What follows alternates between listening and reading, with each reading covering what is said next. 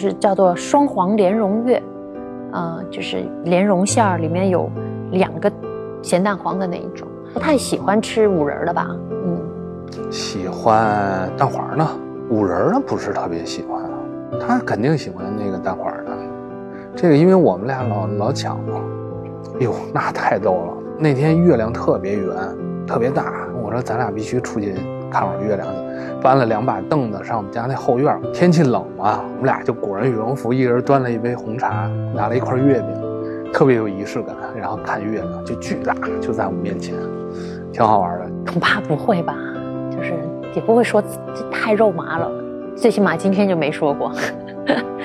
我觉得挺多的哈，我们一般没主语，就是爱你啊，爱你，就是尤其是比如说他出差了，我们撂电话之前一定会说的，他也说，都会说，都会说。晚安是我说的多，他还挺愿意和挺会为别人着着想的。这个别人不仅仅是我，还有身边的朋友啊、家人啊，这样。那可能有人会觉得这样的男人好像是不是不太精明啊啊什么的，但我反倒是特别欣赏他这一点。在现在这个大家都就是卯着劲的要就是争取利益的时代里头，我特别珍惜他这个品质。嗯，很多点吧，我觉得比较对我来说比较重要的是比较善良正直。我觉得就是物质欲望都挺强烈的，这个这个社会，能碰上我们俩就是这种对金钱、对物质要求并没有那么丰富的，挺少的。反正我我们俩世界观、金钱观、价值观都挺挺像的，这个简直是我最理想的伴侣了。就是平时的时候，然后就特别高贵啊，然后典雅，然后工作结束以后，然后我说走，媳妇儿撸串去。他就换上一身行头，恨不得脸上还是大妆呢，就跟着我就吃羊肉串去了。我觉得恐惧也没什么不好的，也就因为我恐惧，所以我把很多事情都小心翼翼的准备在前面，然后所以让我现在恢复的相当好，没有任何的后遗症，可以不不用因为恐惧而裹住了向前的脚步，就是。带着敬畏之心吧，应该说还是可以勇敢的，就跟你所爱的人创造新的生命，就是这样。他爸给了我三个选择，一个是板砖，一个是灯泡，一个是忘了，还有一个是马路牙子还是什么屋檐之类的这种，反正都巨不靠谱。最后就那你你说都就就就这样仨选一，那你就只能选灯泡了。我估计李安又把那个梗说了，说我给他仨选项，其实根本不是。那房檐啊，什么板砖什么，我都开玩笑。当时我就觉得灯泡特别好，因为首先我是北京人嘛，我还是希望就是这小名还是有点北京特色。你要有儿化音啊，我们俩本来感情挺好的，对吧？然后突然出现了一个你，你肯定是我们灯泡吧？寓意着他可能有主意啊，聪明啊，我觉得也挺好，我就决定就用了吧。那如果一定要说的话，恐怕就是。就是牵手成功之类的那天吧，就是，但你说那天是有预谋的吗？好像也不是，就是特别自然的，然后也跟当时的那个环境有关系，因为在海边儿有月亮啊，哎，是月亮惹的祸。怎样怎样。对对对，嗯。那没有是我吧？我觉得有说吗？不是，没有说话吧？表白什么的。哎，就很自然就。拉上手了对，过了过了几天，大家就那拉手的意思是不是就是，对，就反正还互相还确认了一下，大概是这个意思。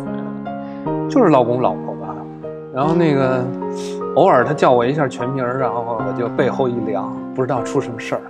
张徐宁，这种感觉哪有？大部分叫你全名的时候，都是因为楼下有人按门铃。不可能，哼。大部分。我什么时候在家喊你李安？你的名字叫起来比较响亮。别喊我，张徐宁，肯定有什么事儿。你最闪亮。那 太多了，因为我们俩分房睡嘛，百分之九十九是我哄他睡，就是等他快关灯了，我就亲他一下，然后我就说晚安。有时候他就玩手机，他不理我，他可能就觉得哎呀，啊，听见了那意思，不行，然后我就一直说。我说晚安，晚安，晚安，老婆，晚安。一会儿他就不耐烦了，晚安，晚安，晚安。然后我就关门出去了。这这算是一个仪式感吧。然后每天早上起来，我起床会叫他，他不起床，我就把他被子撩开，让他手环到我脖子上，然后他就会摁我脖子后边一一下，然后就是滴，我说起重机，就给他起，他才会起床。好弱智的，对，这对算是仪式感对对是，但我听出了抱怨的，没有，有。但是有时候晚上那个我临睡前，他跑过来找我，然后我就特别惊讶，我怎么了？发生什么事儿了？你怎么来我房间了？真的？嗯，没有，因为现在，呃，孩子刚出生嘛，其实这个仪式感就会变得没有原来那么的的明确。嗯，因为很多时候晚上我是母乳亲喂嘛，嗯，所以就变得没有点。有时候他真的过来说晚安的时候，其实对我来说。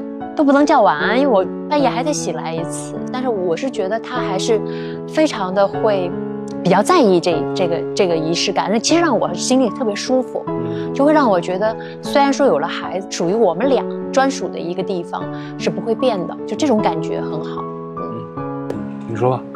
那肯定是你求婚啊，你那戒指啊，求婚戒指，那老惊喜了，我看半天。啊。对对，一一直在打量到底是几克拉的，然后心里在那里算计。对，他送了我一辆摩托车。对，我想也是。因为我特别喜欢骑摩托嘛，但是呢，我之前买了一个街车，然后就属于安全性能不是特别好的，骑出去的时候还摔过了一次，他就可能就记着了，然后就开始四处打探什么车靠谱，后来就买了一个特别就是安全性能特别强的车。嗯。就一开始，因为他特别反对我骑摩托车这事儿，到后来到能给你买一个车，我就觉得，哎呀，就还挺感动。嗯，你反对，但他还是喜欢，他很可能就会背着你偷偷骑，可能各种防护的东西也不好好穿戴好，我觉得这种就更危险。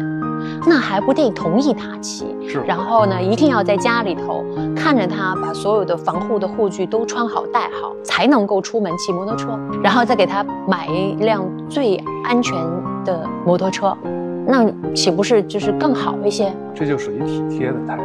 像我车队里有一哥们儿，就是专门租了一个房子放摩托车和摩托车设备，跟他媳妇说：“哎，我今天下午我可能要开一个比较长的会，大概四个小时。”然后他就哦，我们就聚到他他家，然后里边放着头盔护具，嗯，知道吗？就是如果万一有一天，比如说我知道他外面偷偷骑摩托车，那我会更担心，还不如在我眼皮底下呢。嗯，最重要的一个最重要呀，我觉得空间还挺。分房睡其实是我们两个找平衡的一个方式方法。嗯，我觉得尊重还是蛮重要的，让对方成为自己吧。别逼迫对方成为一个我想让他成为的人。最大的变化，他给我织毛衣了，要不不不不，是毛衣，说错了，是围脖，我都慌了，你知道吗？就是这个属于就是完全快被我照顾的没有生活自理能力的一个女人，竟然要织围脖了，你受得了受不了？那天来了个快递，因为我们家快递都是我拆，我一拆，哎，里边有四卷线。还有一个那个竹子的针，我说你干嘛呀？这是有了灯泡以后的事儿，就以前你都很难想象。哇塞，是我错误估计了，就是就是我自己的那个辛苦程度。我以为在家多了嘛会无聊，就可以织织毛衣什么的，然后唠唠嗑。结果没想到会累成这样，所以现在为止吧，那个毛这个围巾吧，大概织了有四行。嗯，漏了一行吧，还漏了一针，四行里头，嗯，对，但是这是个好的开始，因为我觉得我可能针选的太细了。按我妈的说法，她买的那个线呀，它不像毛衣，你知道吗？它就像那种编织的那种特别羊毛衫，你知道吗？那种特别细的线。我说你对自己能力确实是高估了一点，这么细的线。相逢恨晚，相逢恨晚啊，我绝对不算晚，就还挺合适的。二十九岁认识，三十岁能在一起，就是心态比较成熟了。嗯，就把这个感情生活呀，包括可能未来会发生的婚姻，都想得比较清楚了。嗯，也比较踏实。嗯，你女生嘛，都会觉得二十多岁的时候才是自己最好的时光哈。我是三十岁的时候才认识的他，但是后来想想，哎，在一起九年，认识十年，我反倒觉得自己比以前的状态更好。嗯，就是一个好的关系和碰到一个好的人，就是对于女生来说，可能是最好的保养品吧。哇，我怎么把你夸成这样？怎么回事？一不小心就成这样了呢？嗯。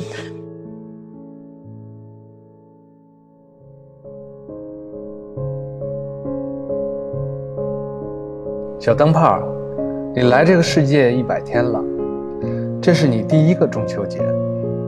在这一百天里的点点滴滴，以及这个中秋的月光，长大后你都不会记得。所以，因为你而收获的幸福和美好。都只能属于我们爸爸妈妈，心存感激。但是我们的未来还有很多很多个中秋节，所以亲爱的宝贝，在你能独立面对这个世界的阴晴圆缺之前，让爸爸妈妈陪你共度秋月春风。我最爱最爱的灯泡，谢谢你能成为我们的孩子。